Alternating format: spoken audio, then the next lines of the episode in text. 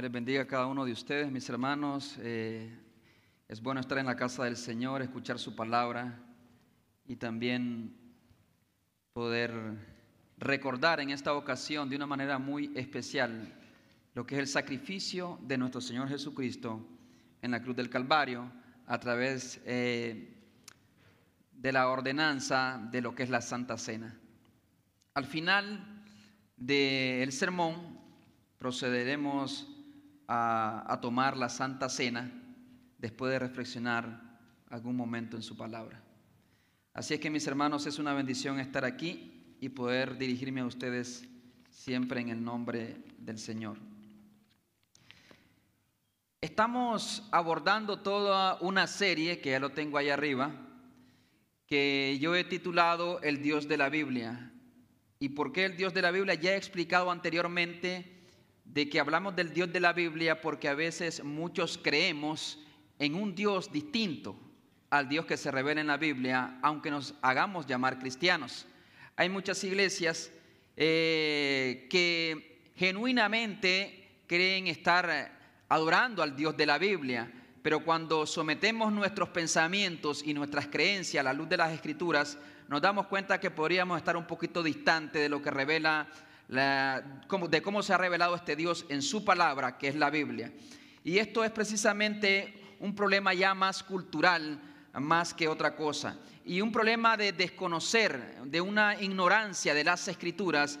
Entonces, eh, vivimos en un mundo muy, muy ah, de mucho afán, hermano, muy ocupado. Eh, hay muchas tareas y muchas responsabilidades y entonces se nos hace difícil meternos a la Biblia y estudiar por nosotros mismo las escrituras y darnos cuenta quién es este Dios que se revela en la Biblia.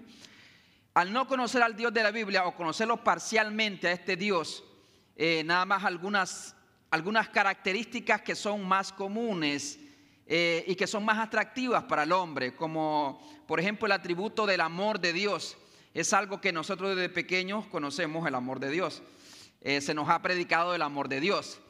Conocemos lo que es la misericordia de Dios. Desde pequeños se nos ha hablado de la misericordia de Dios, eh, de la bondad de Dios, claro que sí, de que Dios es un ser todopoderoso. Pocas veces se nos ha hablado de la soberanía de Dios. Soberanía de Dios en el, aspecto práctico, es decir, de que Dios gobierna todas las cosas y a veces simplemente Dios dirá no a algunas cosas que nosotros pedimos.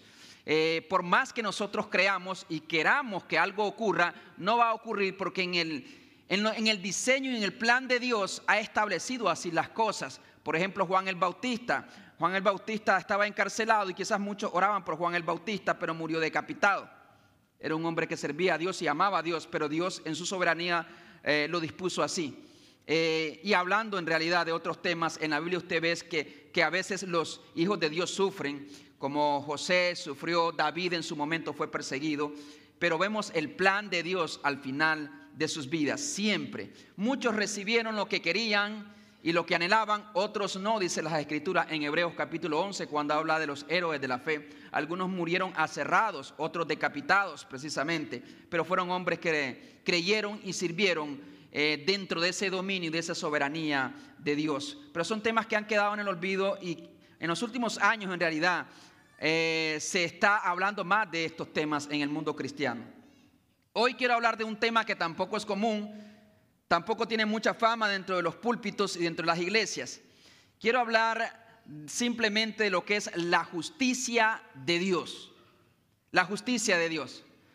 Oh, Dios es amor, Dios ama a todo el mundo. Y algunos dicen, sin importar cómo tú seas y tus preferencias, Dios te ama igual y Dios te acepta. Dios te ama a pesar de quien tú eres y a pesar de lo que nosotros hemos hecho.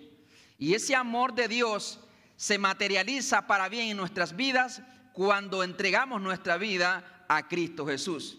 Y hablando desde la justicia divina, hermano, cree que yo creo en realidad que todos tenemos un sentido de justicia que Dios ha puesto en nuestro corazón. Queremos que se haga justicia, sobre todo cuando somos objetos de injusticia en nuestra vida. O sea, eh, así Dios nos creó a nosotros. Y originalmente nosotros haríamos lo que es justo, no solamente hacia nosotros, sino para con nuestros hermanos, nuestra familia, nuestras parejas. pero sabemos que estamos dañados por el pecado. ¿Cuántos no hemos sido objetos de injusticia, por ejemplo, en el trabajo? Se le da un mejor trato a una persona que a otra. La sociedad a veces nos trata injustamente. En algún negocio que tú estabas haciendo y al final dijiste, no es justo que después de tanto esfuerzo simplemente se me reconozca esta cantidad. ¿Cuántas veces nosotros hemos cometido actos injustos contra otras personas? Son buenas preguntas que nosotros tenemos que analizar. ¿Cuándo fue la última vez que obró con justicia o alguien hizo justicia con usted? En realidad nos encanta la justicia, sobre todo que se aplique a nuestra vida, pero casi no se habla de la justicia de Dios. No es muy común porque no es un tema muy atractivo, no es popular porque no le interesa a la gente. No es común porque no atrae a las multitudes.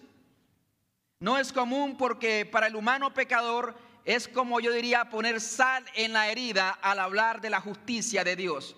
Pero veremos a través de las escrituras que ese Dios del Antiguo Testamento que manifestó también su justicia en diferentes momentos, es el mismo Dios que no cambia a través de los tiempos, los siglos, las edades y por la eternidad seguirá siendo un Dios justo, que nunca tendrá por inocente a aquel que es culpable.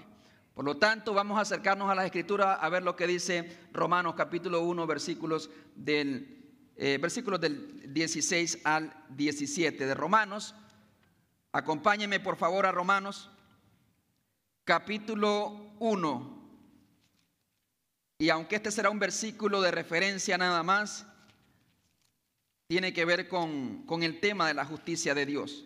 Y entenderemos ahora qué es la justicia de Dios, cómo se ha manifestado la justicia de Dios a través de la historia en la Biblia y también cuál es la única forma de que yo como humano pecador injusto pueda encontrar justicia en Cristo y así en heredar la vida eterna. Vamos a leer del versículo 16 de Romanos capítulo 1. ¿Puede ponerse sobre sus pies, por favor, cuando lo encuentre?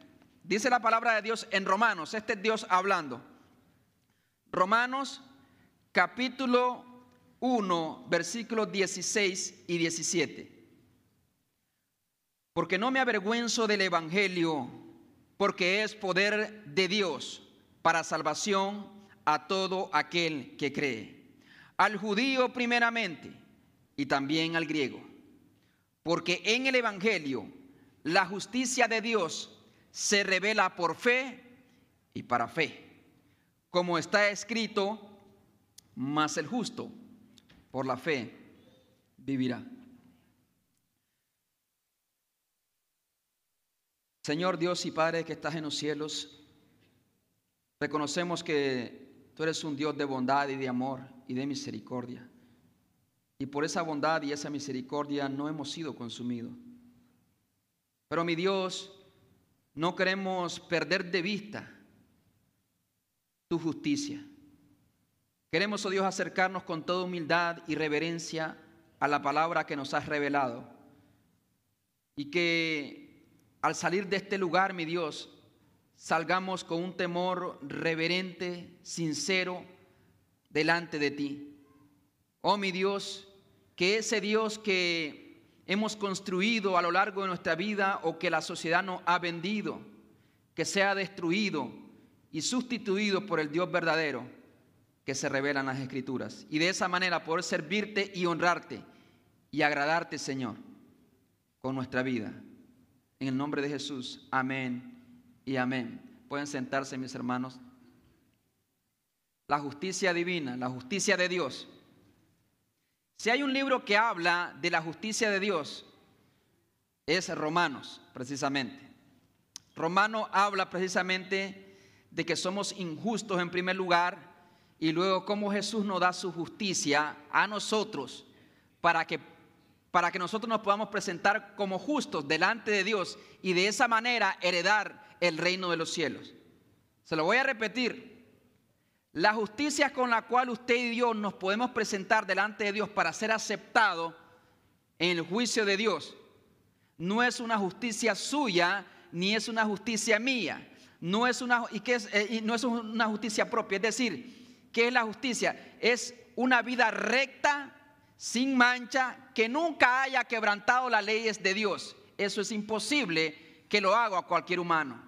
Por eso yo tengo que tomar la justicia de Cristo y ser revestido con su justicia para que cuando Dios haga juicio sobre mí no encuentre crimen alguno, no en base a la vida que yo viví, sino en base a la vida que Cristo vivió y la muerte que Él sufrió y la resurrección también de entre los muertos al tercer día.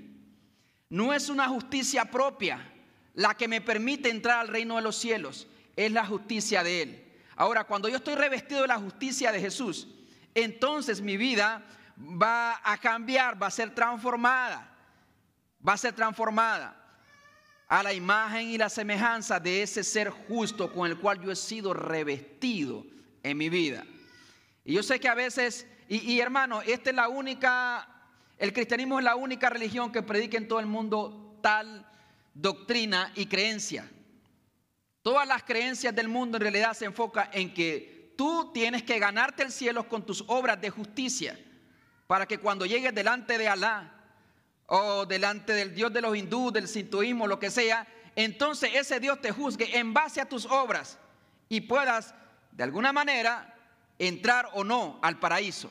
Solo el cristianismo, escuche bien, y esto es lo que distingue al cristianismo de todas las demás religiones. Solo el cristianismo habla de que hay un Dios justo que hace juicios con justicia, pero que solamente a través de la justicia o la vida de Jesús aplicada a nuestra vida podemos entrar al reino de los cielos. No hay otra religión, religión en todo el mundo. Si alguien le pregunta qué distinto hay en el cristianismo, es lo diferente. La salvación por gracia, obteniendo la justicia de alguien más que vivió una vida que yo no pude vivir que sufrió por mí para que yo pueda ser justificado delante de Dios. Y eso se obtiene a través de la fe y la sola fe. Como decían los reformadores, por la sola fide, por solamente creer en Jesús. Y esa fe viene acompañada de obras.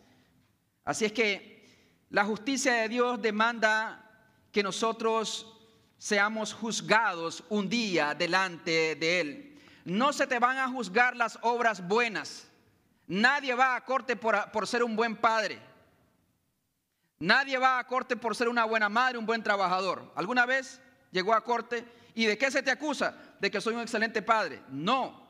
Puedes ser un excelente padre, excelente mamá, un buen trabajador, pero ¿de qué se te acusa? Del crimen que cometiste. De eso se te acusa.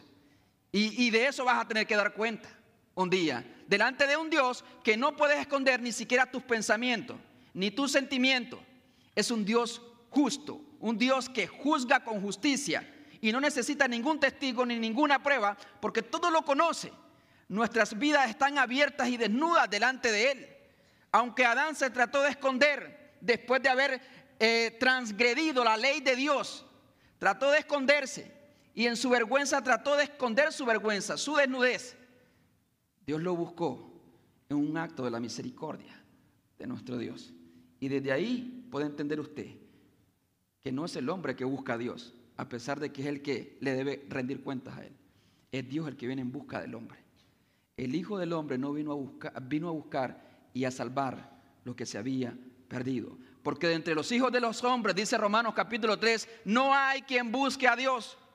No hay quien haga lo bueno. A una se hicieron inútiles. No hay ni siquiera uno, dice Dios. Eso es lo que dice Romanos capítulo 3. No hay ni siquiera uno. Y un día usted y yo seremos juzgados por ese juez justo. A quien no podemos engañar. Podemos engañar a todo el mundo, a nuestros hijos, pareja, pastor, líderes. Pero cuando no hay conciencia de la justicia de Dios, o no la creemos como la revela las escrituras, podemos tratar de jugar con ese Dios. No hay temor de Dios en la humanidad. No hay temor de Dios en los gobernantes. No hay temor de Dios en muchos cristianos. No hay temor de Dios incluso en muchos pastores. Porque solamente nos quedamos con una parte de ese Dios. Lo pintamos a la mitad. Y hablo nada más de una parte de ese Dios. Se nos hace fácil pecar contra ese Dios justo. ¿Por qué? Porque Dios es un Dios de misericordia. Dios es un Dios de amor. De perdón. Sí es verdad, es todo eso, pero también también es un Dios justo. Y la Biblia dice que no tendrá por inocente aquel que es culpable. Nunca lo hará, hará tal cosa, mi Señor. La justicia de Dios, dice Charles Wright, un escritor, la justicia tiene que ver con la ley. ¿Cómo se puede aplicar justicia donde no hay ley? O donde hay un juez injusto, corrupto. Tiene que ver con ley, moral y rectitud de este ser a quien nosotros conocemos como nuestro Dios, como Yahvé. Otros lo encierran en la palabra cuando hablan de justicia o de un ser justo, hablan de integridad y honradez a la hora de eh, hacer ciertos juicios o tomar ciertas decisiones. De tal manera que nuestro Dios no solamente es un Dios que hace justicia, como un juez puede hacer cierta justicia. ¿Te puede hacer justicia un juez?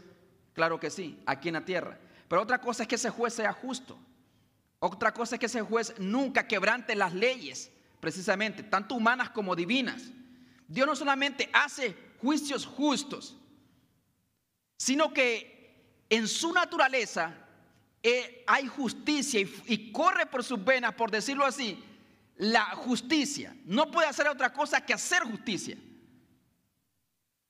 Está integrado en él. No puede ir a la izquierda o a la derecha, tiene que hacer lo que es recto.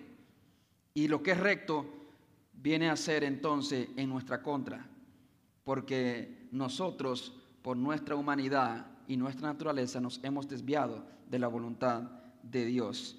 Dice Números capítulo 14, versículo 18.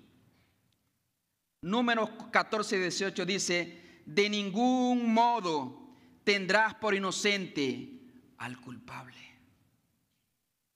Nunca, Señor, tú vas a tener o tratar como inocente a aquel que ha quebrantado tus leyes, por muy pequeñas que sean las leyes, pequeñas que sean las leyes de Dios aquel que es culpable será tratado como una persona culpable delante de Dios. Si el juez te trae a rendir cuentas, te hace juicio y te encuentra culpable, pero simplemente el juez dice, ¿sabes que me caes muy bien? Y por lo tanto vamos a desestimar tu caso. Sé que eres culpable, pero no vamos a aplicar la justicia en tu vida. No es un juez justo, claro que no. No es un juez justo. Dios en aquel día nos juzgará con justo juicio. Por lo tanto, porque Él no puede hacer otra cosa más que hacer lo que es recto, porque es su naturaleza y odia la injusticia. La injusticia cae en el mundo.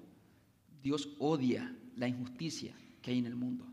Cuando nosotros cometemos pecado, y esa es otra parte del sermón, y es lo que habla Romanos capítulo 18, eh, capítulo 1, 18 en adelante, de la ira de Dios, precisamente. Pero eso es otro tema, no lo quise poner junto. En su reflexión también dice Abraham en Génesis 18, 25, lejos esté de ti hacer tal cosa, que hagas morir al justo con el impío, Señor, cuando intercedía por Sodoma y Gomorra, y que sea el justo tratado como impío. Claro que Dios no hará tal cosa. Dios no, no tratará a aquel que es inocente como si fuera una persona culpable, como suele suceder también en nuestro contexto, con nuestros gobernantes, no se diga en mi país, por ejemplo, Nicaragua, que se te acusa y se incluso te arrestan y te mandan a las peores de las prisiones en Nicaragua por el gobierno que tenemos, que es injusto, simplemente por salir a la calle con una bandera de tu propio país. No puedes hacer eso. Porque es un país que está tirando al comunismo, la tiranía, donde aquellos que tienen el poder ejercen el poder de manera injusta, oprimiendo al pueblo. Se supone que las leyes deberían defender a los débiles, dicen, porque los fuertes o los ricos y millonarios ya tienen cómo defenderse. Deberían de buscar el bienestar de todos, pero las leyes específicamente deberían de buscar el bien de aquellos que no se pueden defender por sí mismos. Pero hay tanta injusticia y a todos ellos Dios los llamará a cuenta un día, a todos, a todos. Dios es un juez justo. Y dice la Biblia, no sea, Señor, no hagas tal cosa, que hagas morir al justo con el impío. Esa es, la tesis de Abraham.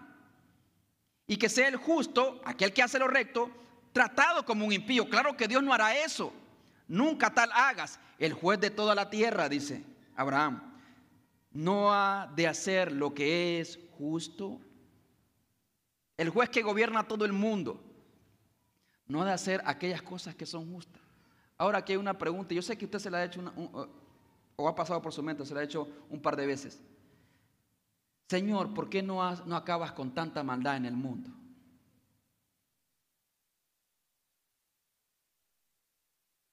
Gobernantes, eh, traficantes de drogas, hombres maltratando a sus esposas, a sus hijos, violadores, pedófilos. Señor, yo quiero que tú acabes con el mal en el mundo. ¿Usted quisiera que Dios acabe con el mal en el mundo?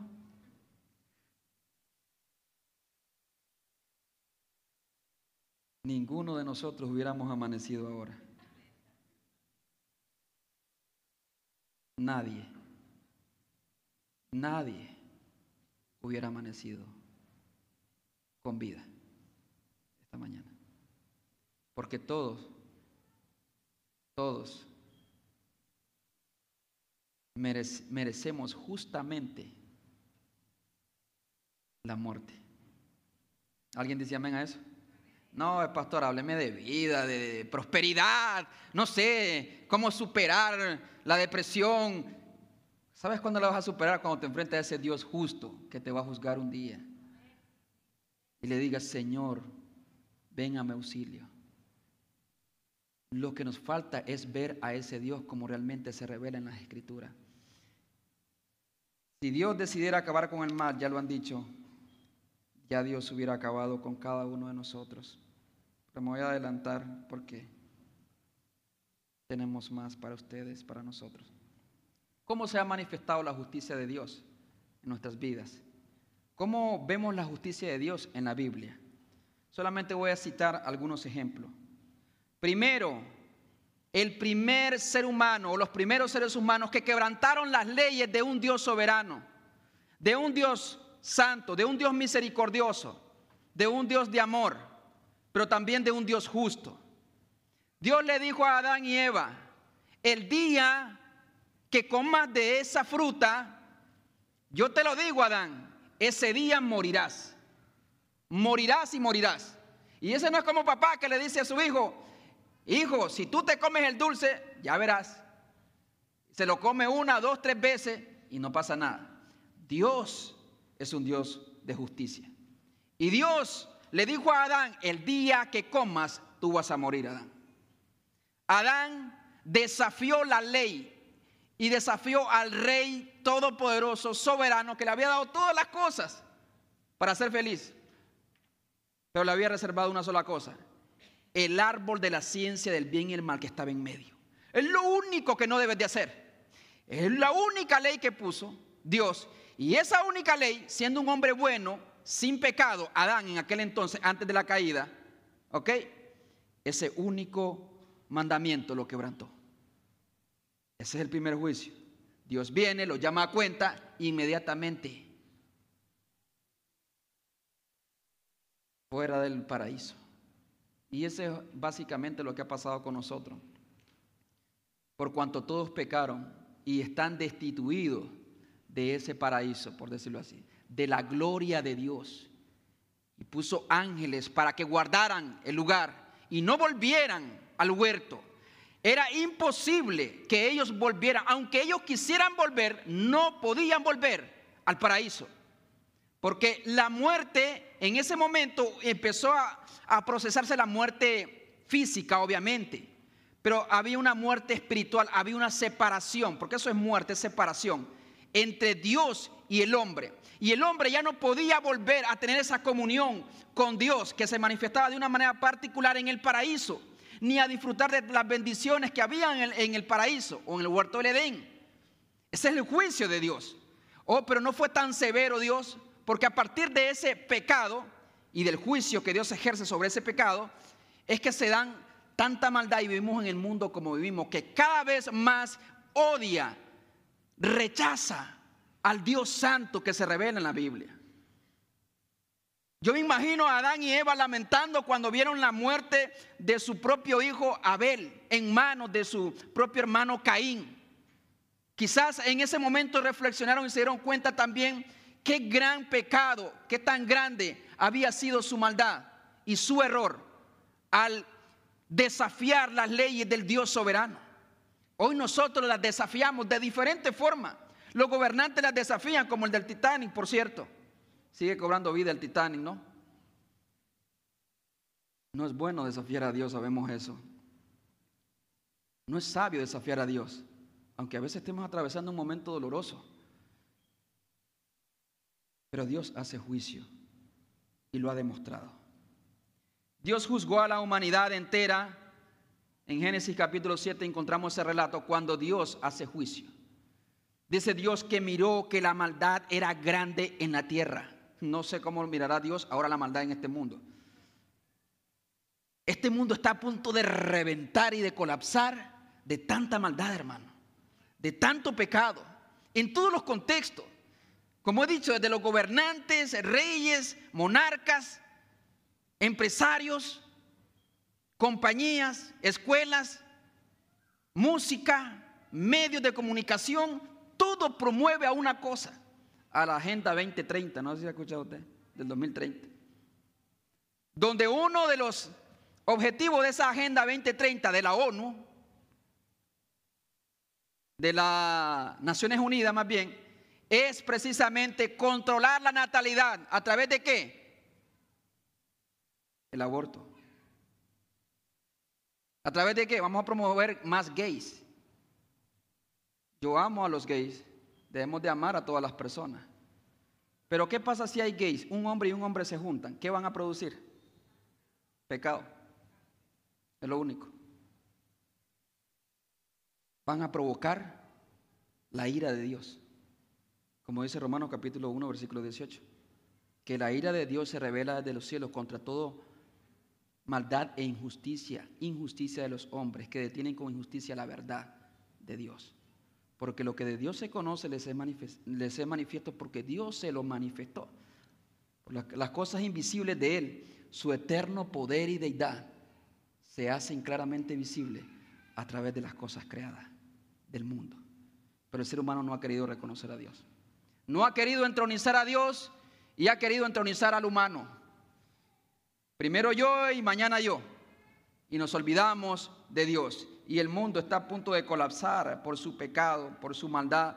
Y esto no va a mejorar. No porque Dios no puede intervenir, sino porque Dios ha determinado un día en el cual lo hará. Dios ya lo hizo en el pasado, en Génesis capítulo 7. Dios miró que la maldad del hombre era grande y era de continuo el mal, lo que había en su corazón, maldad en contra de nuestro Dios. Y entonces Dios decidió traer juicio, hizo justicia sobre la humanidad de aquel entonces. Y sabemos eso, que Dios levantó a un hombre Noé para preservar, porque obviamente este, este hombre, en medio de tanta maldad increíble, Dios siempre ha tenido un remanente, porque Dios los elige en su gracia soberana. Dios los eligió a Noé y a su familia para que luego de él entonces continuara la creación que él había hecho, la humanidad, la historia de la humanidad. Pero Dios ya demostró de que es un Dios de juicio. No desafíes a Dios. Dios es un Dios justo, es amoroso, es paciente, grande en misericordia, lento para la ira. Pero llega un momento en que rebosa la copa de la ira y entonces hay juicio.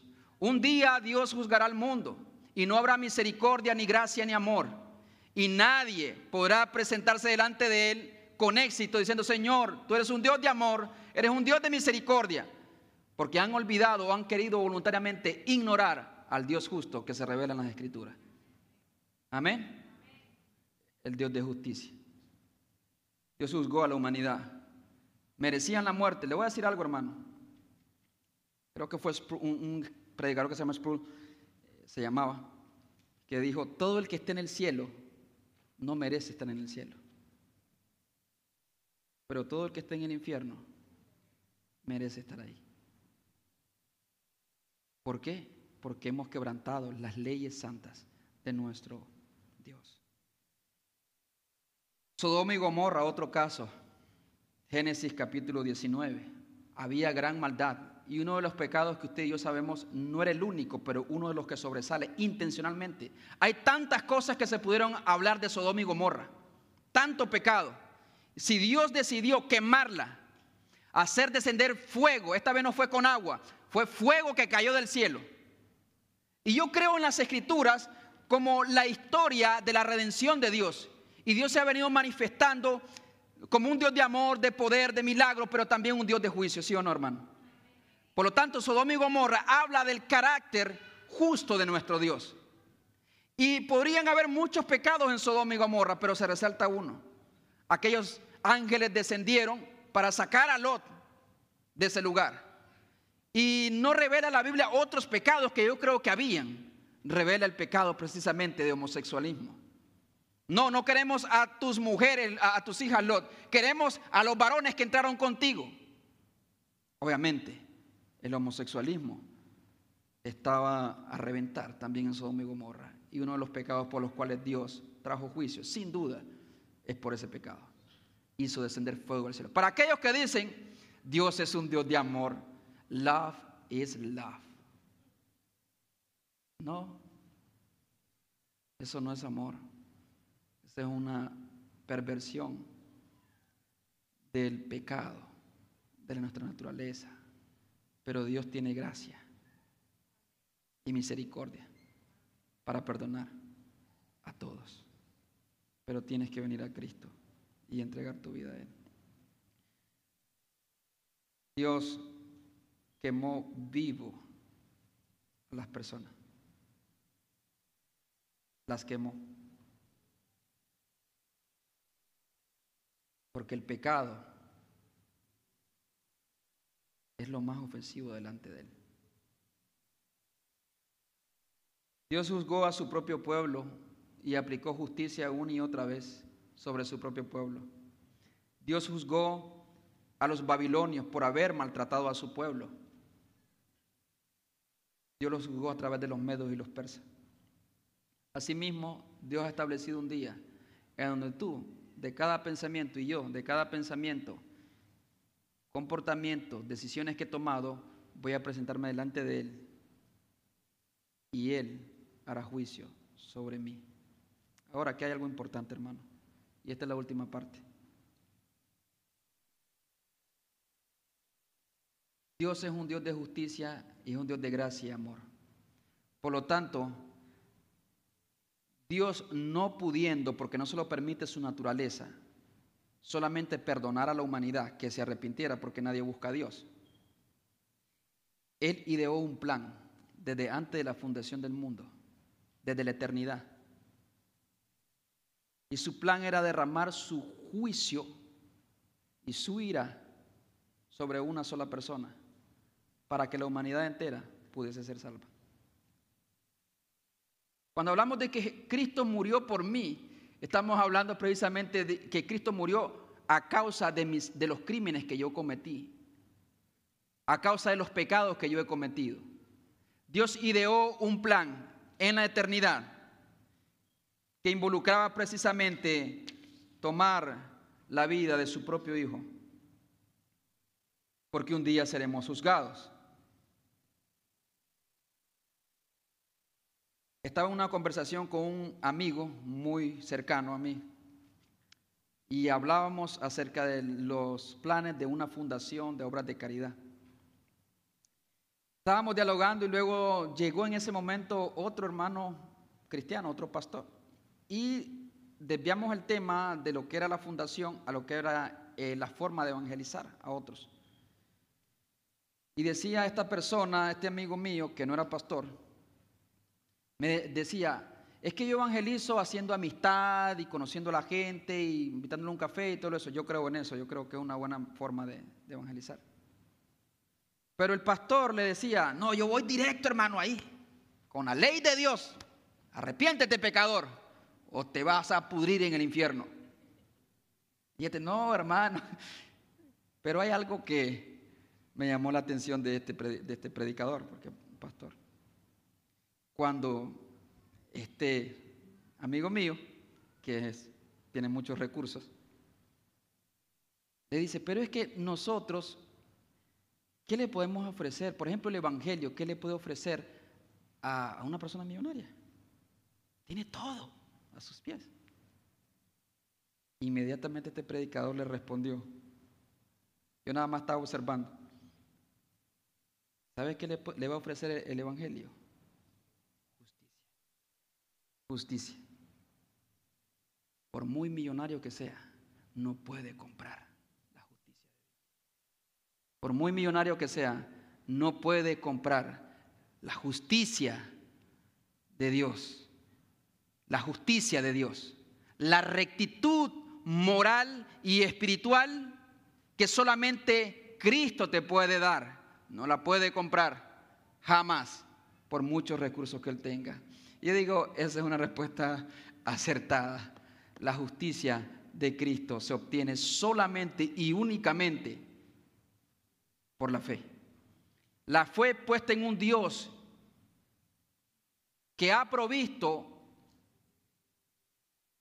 según su gracia y su misericordia, porque tampoco merecíamos. Porque así como Adán y Eva se escondieron de ese Dios soberano en el huerto del Edén y trataron de esconder su desnudez y su vergüenza con hojas, pero Dios los vistió con piel. ¿Sabe? Eso es un símbolo a la misma vez de lo que Dios haría con aquellos que Él ha elegido para salvación por su misericordia. Nadie puede comprar la justicia de Dios. Dios ha perdonado, dice un autor llamado Arthur Pink, Dios ha perdonado a menudo al pecador. Al pecador Dios lo ha perdonado a menudo, pero jamás el pecado. Dios nunca perdona el pecado. Es muy diferente. Es decir, puede perdonar a la persona, pero no va a perdonar, digamos, la infracción de esa ley o el crimen que esta persona cometió. Nunca lo ha perdonado. El pecador solo puede ser perdonado a causa de que otro lleve su castigo, porque sin derramamiento de sangre no hay perdón. Si no hay, si no hay un sacrificio, si no hay muerte, no hay perdón.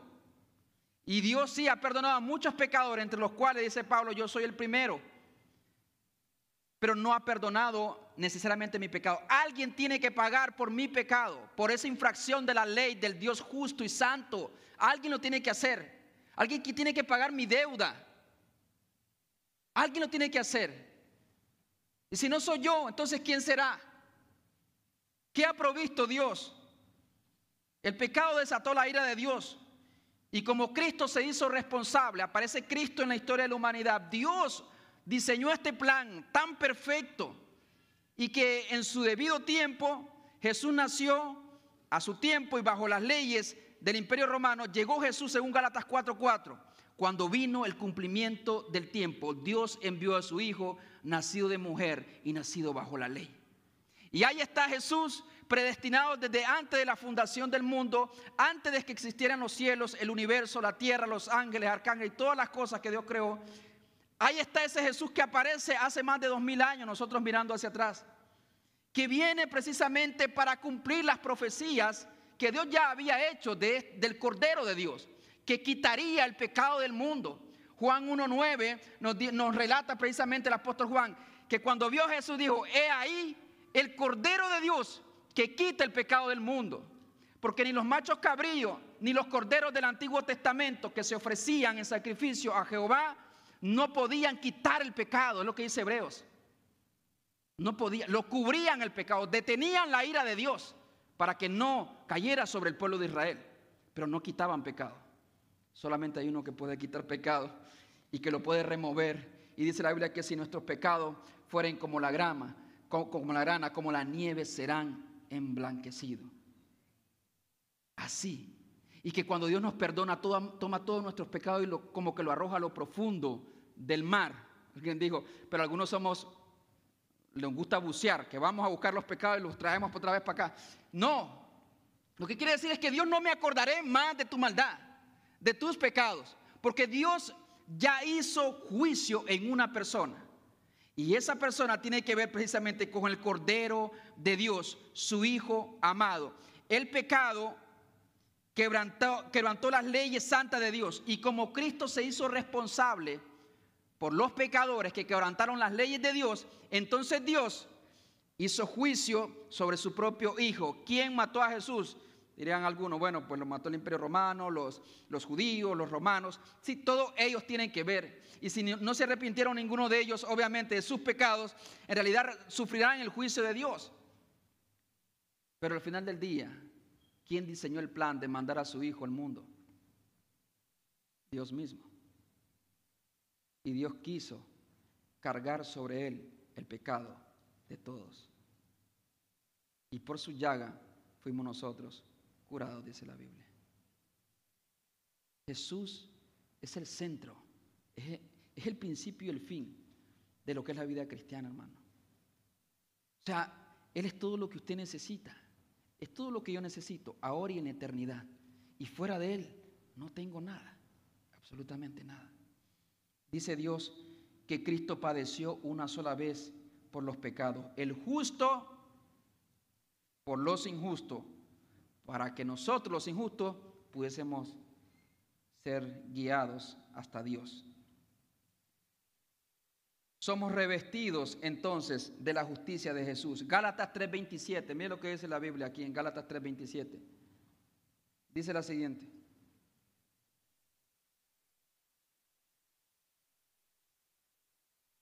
Porque todos los que habéis sido bautizados en Cristo, de Cristo estáis revestidos. Todos los que habéis sido bautizados en Cristo a través de la obra del Espíritu Santo. Este no es el bautismo que hacemos acá, hermano. Es el bautismo espiritual.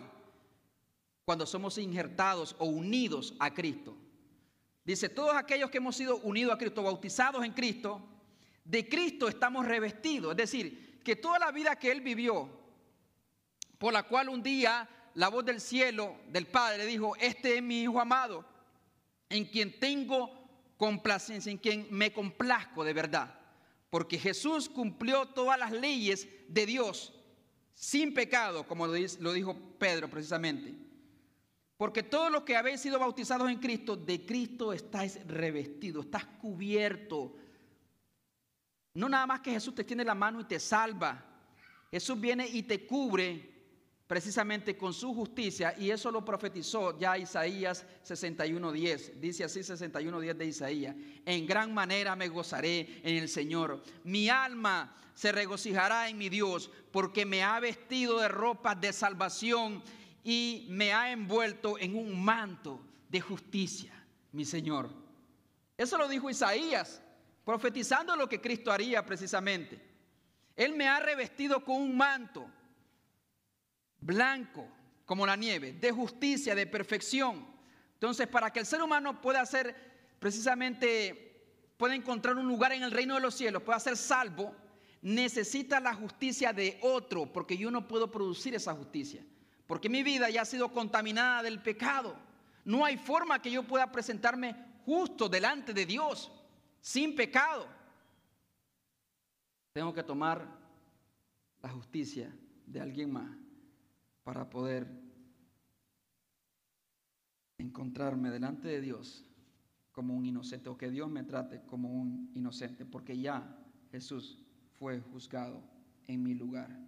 Dice por eso Romanos 5.1, justificados pues, habiendo sido justificados, porque yo no tengo que esperar al día del juicio para que Dios me llame a cuenta y me diga, ok, oh sí veo que Cristo esté en ti eres salvo. Pablo miraba ya, eh, o sea, el, asunto de, su, de, su, salvación como un hecho concretado. Romanos 5.1 dice, justificados pues por la fe, tenemos paz para con Dios. Sodoma y Gomorra no podían tener paz. El mundo antiguo, antes de Dios mandar el diluvio, no podía tener paz con Dios. Adán y Eva tampoco podían, tener paz y regresar al paraíso, simplemente porque querían volver al paraíso, porque ahí la vida estaba mejor.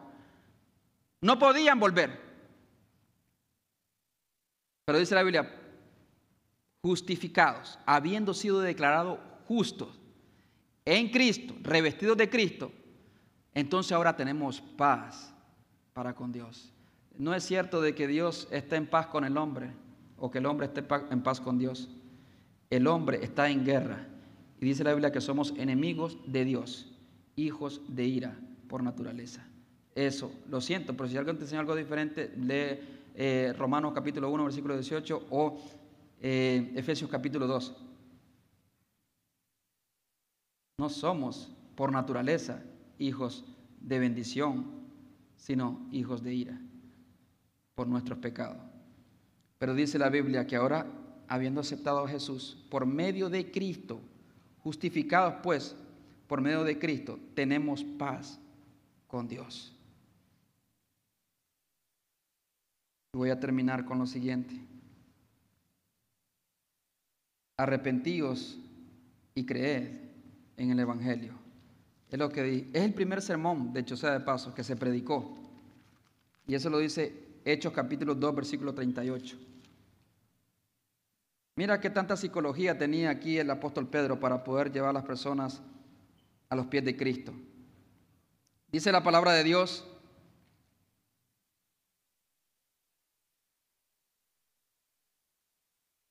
Versículo 36 al 38. Eh, Hechos 2, Hechos 2, 36 y 38, dice la Biblia. Sepa pues ciertísimamente toda la casa de Israel que a este Jesús, a quien vosotros crucificasteis, Dios le ha hecho Señor y Cristo. Al oír esto se compungieron de corazón y dijeron a Pedro y a los otros apóstoles, varones hermanos, ¿qué haremos? Si a este Jesús, que es el Hijo de Dios y que Dios resucitó entre los muertos, era el Cristo y nosotros lo crucificamos. Está hablando al pueblo de Israel. Ustedes lo crucificaron, al Hijo de Dios. Entonces ellos compungidos, dolidos en su corazón, dijeron, ¿qué haremos? ¿Qué haremos, Señor? Tú dirás, ¿qué haré, Señor? Si he con mis manos, con mis pies, con mis pensamientos, con mis actos, de alguna manera he contribuido para que Cristo fuera crucificado y fuera juzgado y la justicia de Dios cayera sobre él. ¿Qué haremos? ¿Qué haremos si hemos pecado contra Dios? Si nos hemos apartado de Dios, ¿qué haremos? Hay una sola cosa que puedes hacer. Y Dios no te va a mandar que, seas misionero y que pagues penitencia y te vayas caminando o que te vayas descalzo de rodillas de aquí a tu casa. Eso no paga ni el más pequeño de tus pecados, olvídate. Pero hay alguien que los cubre todo y su nombre es Jesús. A quien vosotros crucificaste. A quien yo crucifiqué. Con mis actos, con mis pecados. Y dice Hechos 36, Hechos 2, 37. Eh, Al oír esto se compungieron de corazón y les dolió. Ojalá y te duela tu pecado. Sobre todo el hecho de saber de que Jesús murió por esos pecados que hemos cometido y a veces pecados que disfrutamos o que hemos disfrutado. Jesús cargó con ese pecado. A este Jesús, a quien vosotros crucificasteis, Dios le ha hecho Señor y Cristo. Al oír esto, se compugieron de corazón y dijeron, ¿qué haremos? 38. Pedro les dijo, arrepentíos. Arrepentíos, dice Pedro. Le predicó una gran multitud. Como tres mil personas se convirtieron en aquel entonces. ¿Qué harás? No puedes pagar lo que Cristo hizo en la cruz. No puedes irte, como dije, descalzo o de rodilla de aquí a tu casa para pagar lo que Cristo hizo. Solamente hay algo que puedes hacer y es la única esperanza para el pecador.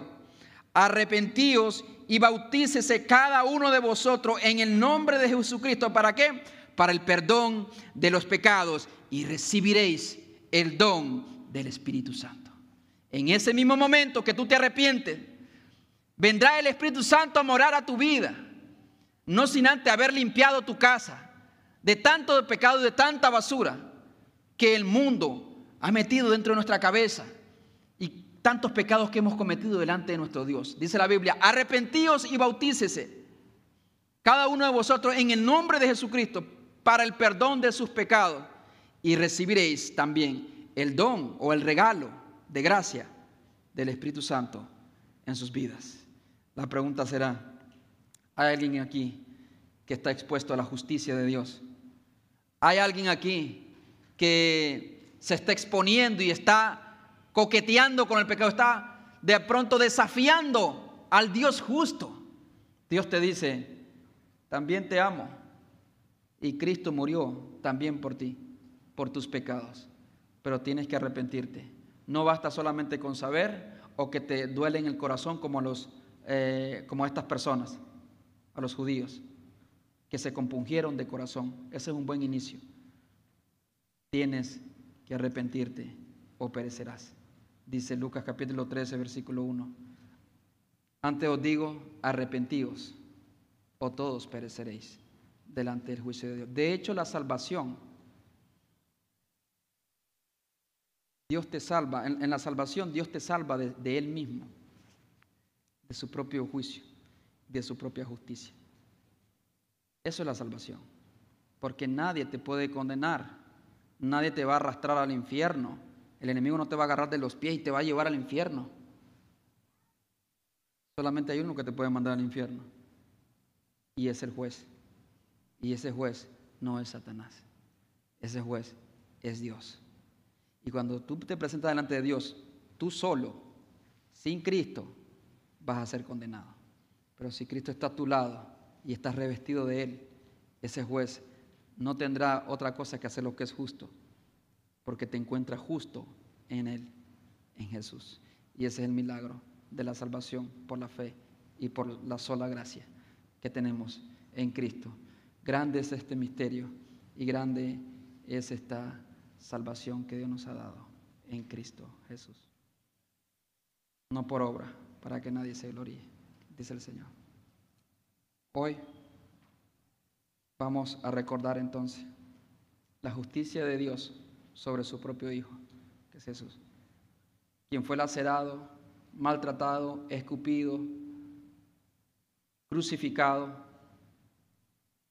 a causa de las injusticias nuestras, a causa de nuestros pecados. Pero antes, yo te voy a pedir que si estás aquí y te encuentras bajo la justicia de Dios, encuentras de que no estás en Cristo o no estás unido a Él o no has hecho un pacto con Cristo de corazón, yo te voy a pedir que ahí donde estás hagamos una oración. Y después recordaremos el sacrificio de Jesús en la cruz. Vamos a orar al Señor. Padre, hoy me arrepiento de mis pecados. Dile al Señor con todo tu corazón. No quiero recibir justicia en el día postrero. Me refugio en la gracia salvadora de Jesús.